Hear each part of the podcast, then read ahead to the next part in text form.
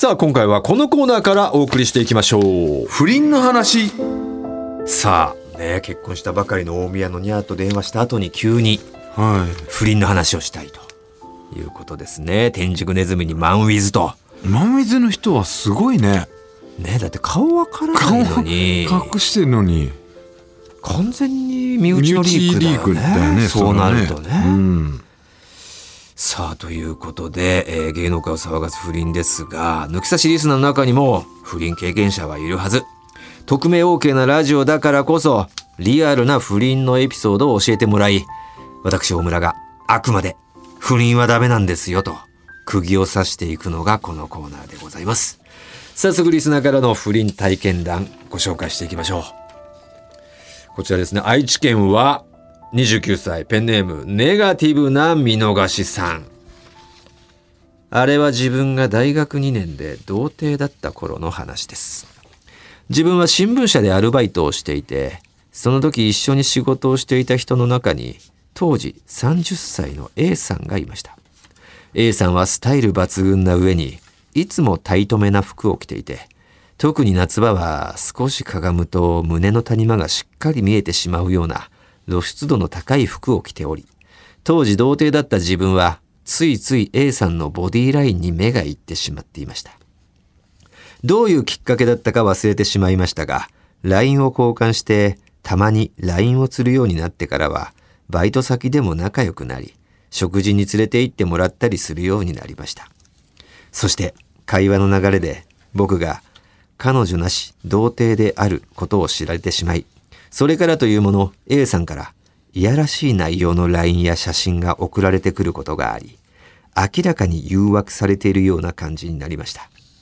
自分は A さんの大きな胸に触れてみたい気持ちはありましたしお姉さんにじっくり教えてもらいながら童貞喪失なんて AV みたいな展開めちゃくちゃいいなと思ってました。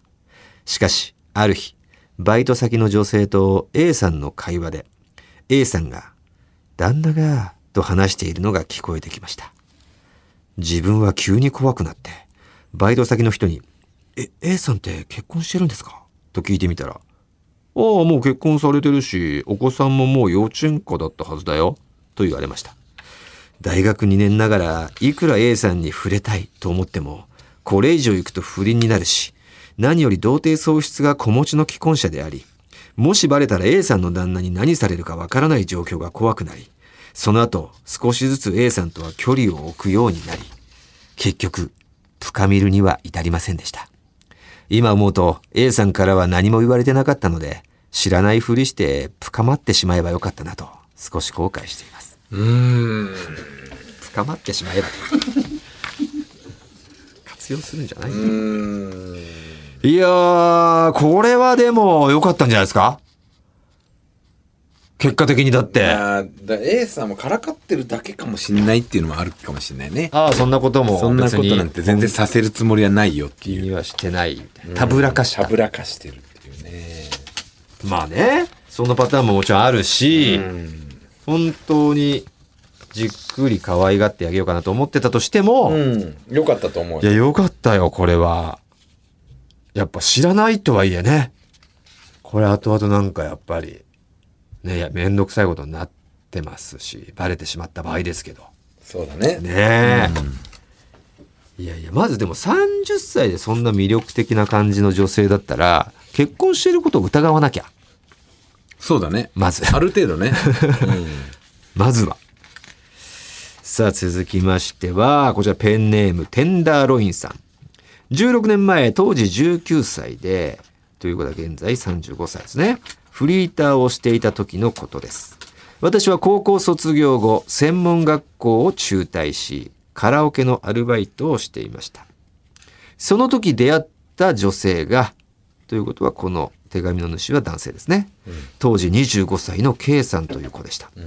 K さんはセクシー女優の小坂めぐるに知ってますか？すぐに調べるなお前は 早い、えー小坂めぐるにの方で当時はそのカラオケ店の店長さんとお付き合いしていましたうん自分とは一緒のシフトで働いていて週に34回は顔を合わせる中でバイト終わりにはみんなでカラオケ飲みをしたりと楽しいバイト生活を送っていました。自分はそんな K さんとバイトで一緒に受付をするたびにドキドキしていたんですが、ある日のバイト終わりの深夜12時、自分は彼氏のいる K さんを夜の公園に誘い、告白しました。彼氏がいるのは分かってるんだけど、付き合ってほしい。と。K さんの返答は、ダメだけど、これからも一緒に飲んだりしよう。で、それから僕と K さんは、わあ、かわいい。えー少しずつ距離を縮め、店長の、店長の目を盗み、よく夜の公園で二人でお酒を飲んだり、夜景を見に山にドライブに行ったりしていました。特にドキドキしたのはバイト中です。K さんと二人での受付の時は、接客中に手をつないだり、店長のいる部屋の横の休憩室でキスをしたり、すごいね。清掃中のカラオケボックス内でのキスやイチャイチャなど若気の至りなのか店長が同じフロアにいるにもかかわらず二人には最高の興奮材料になってましたラブホテルにもよく行き19歳の僕にとって25歳の女性との深みるは何とも衝撃の連続でし、たあもうしてたんだ。してたんですうん。そんな K さんとも自分の就職とともに疎遠になりこの15年間一度も会わないままとなっておりますうん。今では私も結婚して子供もあり何不自由ない生活を送っていますが自分が一人でしている時に懐かしき小坂めぐの動画を見ると今でもあの時のことを思い出しまた K さんと深みりてえなと思う毎日を過ごしています K さん、別に不倫ではないからね。まあ結婚はしてないからね、うん。彼氏がいたというだけでしかもバイト先の店長ね。K さん今何やってんだろうね。K さんね確かに、まあ、25歳今この方35歳だから当時6個上41 41 1、2ぐらいの。まあまあ普通に言ったらねうん。結婚し子供もいるっていう年頃ですがやっぱ思い馳せちゃう気持ちはわかるよね。こういう若気の至りを共にした相手との思い出はね特に。うん。しかもそんなもう危険な常時というか。同じバイト先の店長と付き合っているバイト仲間とその店長がいるフロアでこそこそと興手をつ奮するよなないだりキスしたりは、その、なんだろう、それがメインなんじゃねえかぐらい。うん。バイト中終始勃起しちゃってるよね。ああ、しちゃってると思うよ。それはね。いや、それ、俺のマイクじゃない、俺のチンポみたいな。っ下ていうのは、手。下はっきり言うな、お前。手。下手。下手じゃない、普通だ。あ、普通。普通。普通。ベタ。出た。うん。俺のマイクは言わない。ダメだよ。つってね。ダメだよ、つって。それ消毒しないで、俺マイクじゃないから。マイクじゃないかな。いや、ということで、いいですね。世間は。なんかこれ不倫だとさ、こう聞いてたらちょっと、なんか、目を覆いたくなる感じだけど、この、ちょっとこう、チクチクする。チクチクするチクチクする。なんか、でもこのただただエロいね、この。このカップルっていうのは、まだ浮気はね、やっぱちぎり交わしてないっていうだけで、そう、全然違うよね、ナイトになるよね。なんかめちゃくちゃエロくなるよね。こっちの方がいい手な。放しで手放しでエロがれるよね。もちろん不倫の方がもっとエロいんだけど。いや、エロいんだぶっちゃけよ。ななんかちょっとやっぱこう倫理観とそ怖えっていうのが出てきちゃうけど、まあ、ただ付き合ってる同士だけだったら一番エロがれるよエね。ロがれる。うんなんだエロがれるって。エロがりてえな、やっぱな。いだからそだの、本当の不倫じゃなくてもこういう、なんだろう。そうそう。あの、彼氏彼女だけど、みたいな、浮気ね。ポップな感、ポップでもないんだけどね当の本人はもうたまったもんじゃないだろうけど、うん店長からしたらさ。これだったら一応なんだろうね。なんかこう、素直に笑笑えないんだけど、こう、興奮できるというかね。そうだよな。今思えばさ、こう高校とかさ、大学ぐらいの時に彼女に振られたとかでさ、むちゃくちゃ泣いたり悩んだりとかさ、うんしてたじゃん。時間返せとか思うよね。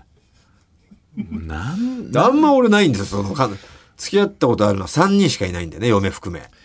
だからもう何なんだろうね。だから今の今も方が付き合ってたからね。な悩んでるさ、子たちいるわけじゃん。思春期の子とかもさ、振られたとか。そんな悩んでたんだ、お前。いやいや、俺は別にそんな悩んでないけど、いるじゃん。下手したらそれでさ、あの、学校行かなくなっちゃうとまあ思い詰めてね。思い詰めちゃう子とかもいるじゃん。落としちゃうなんて子だっているわけじゃん。結婚してさ子供がいる今なんかさもう,、もう笑っちまうよね。あのくよくよしてる時間とか。でもそんだからくよくよすることないよとはまあ一応言うけど、そのくよくよも大切な時間なわけ。時間だけどね。うん。うん。別に。お前みたいに大人になればなんであんなのくよくよしたんだろうなってなるだけなんだから、もっとエロがれやよかったなって思ってるよね。エロガレってなんだよ本当に。でこういうちょっと描写のエロい感じもぜ大絶賛しますしますので絶賛募集いいで中ですすから、ねいいですねこれね。いいですよね、いやーということで、えーこんな感じで皆さんの不倫の話ね何くれるの？これ。しております。送ってくれた人に。これはですね、えー印象に残ったメールを送ってくれた方にサイン入り番組ステッカーと、スポンサーの株式会社ウルトラチャンスからのご提供してもらったスペシャルプレゼントを差し上げるとうんいうことなんで、何が印象に残ってますか？やはりテンダーロインですか？テンダーロインです。あテンダーロインのサーロインじゃなくて。テンダーロインの、えーこのね、えー大学生の新聞の時の話をちょっと、あれですけど、よかったですけどね。そうですテンねダーロインにあげますか。いやーいいですテンダーロインに、えーウルトラチャンスからもらったスペシャルプレゼント差し上げます。サイン入り番組ステッカーもつけておきます。おめでとうございます。さあ、トータルテンボスの抜き差しならナイトシーズン2、えーこの不倫の話ではですね、あなたの許されない恋の告白を待っております。アドレスお願いいたします。はい TT アットマークオールナイトニッポンドットコム TT アットマークオールナイトニッポンドットコムです不倫、ダメ、絶対。誰が言ってんだよオ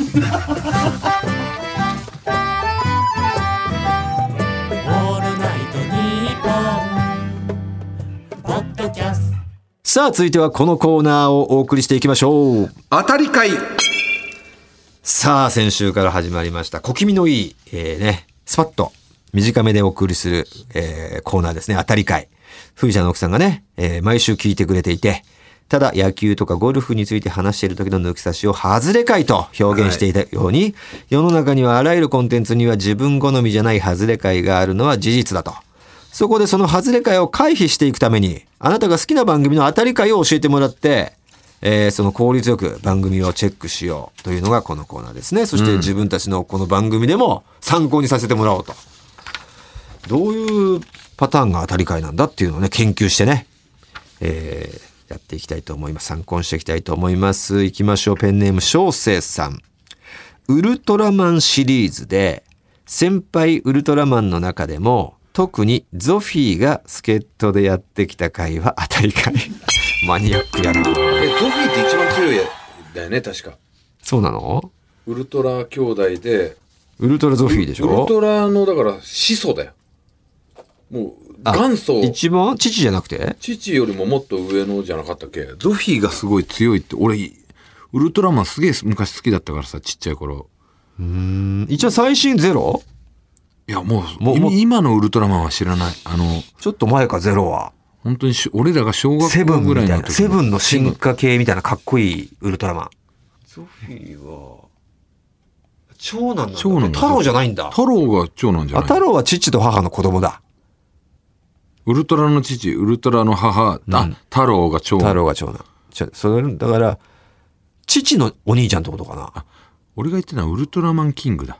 全然違うじゃねえかよ。キングってあの、じじいちゃんみたいな顔してるやつで。じいちゃん。そうそうそう。キングって。ゾフィー。ゾフィーは、うん、そうウルトラ兄弟最強だ。そうだやっぱ。最強なんで一番強いって言われてたんだよね。結構だから、見た目は本当ウルトラマンの、シンプルウルトラマンの感じだよね。シンプルウルトラマンのこのカラータイマーの横に穴が。秒ジャンの秒があるうん。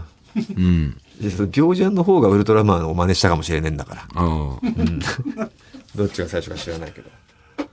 えー、秒があるね、3つずつ。なるほど。俺ウルいトラマン80すげえ好きだったなや、セブンじゃないんだ。セブンじゃないウルトラマン80。好きだった圧倒な的にかっこよかったから、メガネも。持あってたもん。ね諸星なんだよねああ、赤いメガネ。あれセブンと、あ太郎とレオが兄弟だよねそうそう、なんかけ兄弟はいた。だからみんなウルトラ兄弟なんだけど太郎とレオが一番普通、なんかもう、ししっかり兄弟なんだっかりよね兄弟かな。うんなんだしっかり兄弟だからウルトラマン人類皆兄弟の感じだからね、ふさ兄弟は。違った。あ、レオじゃない。違ったみたい。ガチ兄弟何でしたっけ？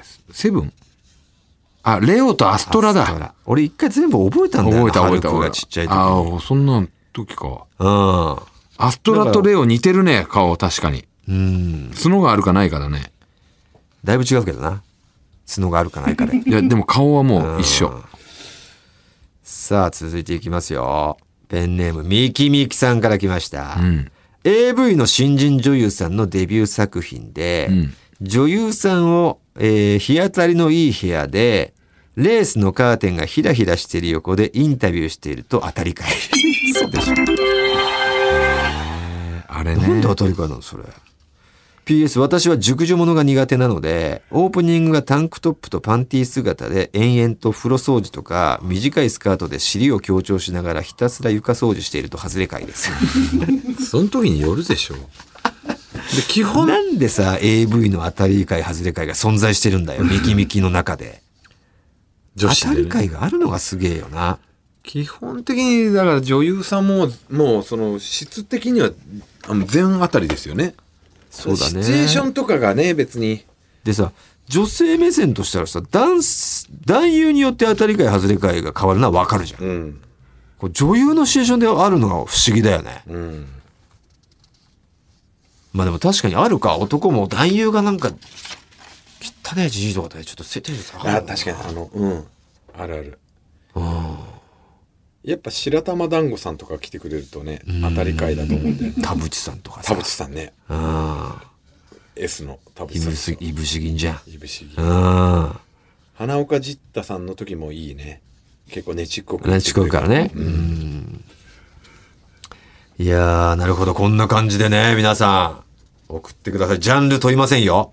あなたが好きな番組はコンテンツ当たり回になる要素をメールで教えてもらっております、はい。必要なら補足情報も書いて送ってきてください。アドレスお願いします、はい、TT アットマークオールナイトニッポンドットコム、TT アットマークオールナイトニッポンドットコムです。メールは懸命に当たりと書いて送ってください。待ってます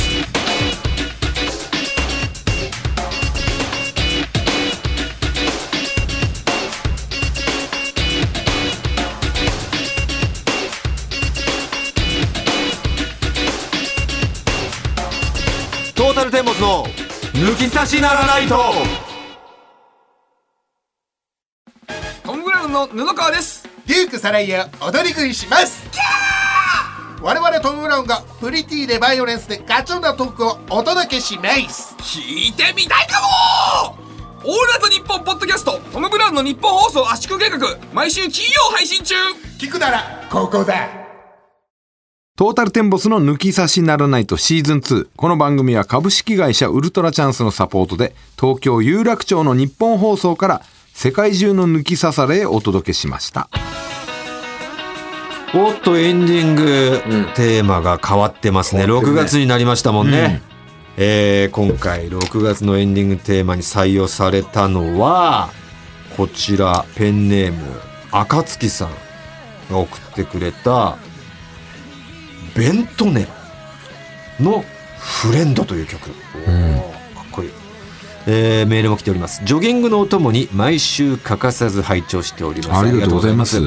お二人のこれぞ親友といった雰囲気や友人たちとのエピソードトークが大好きで、えーポッドキャストを聞き終わると自分もなぜか友達に連絡したくなります。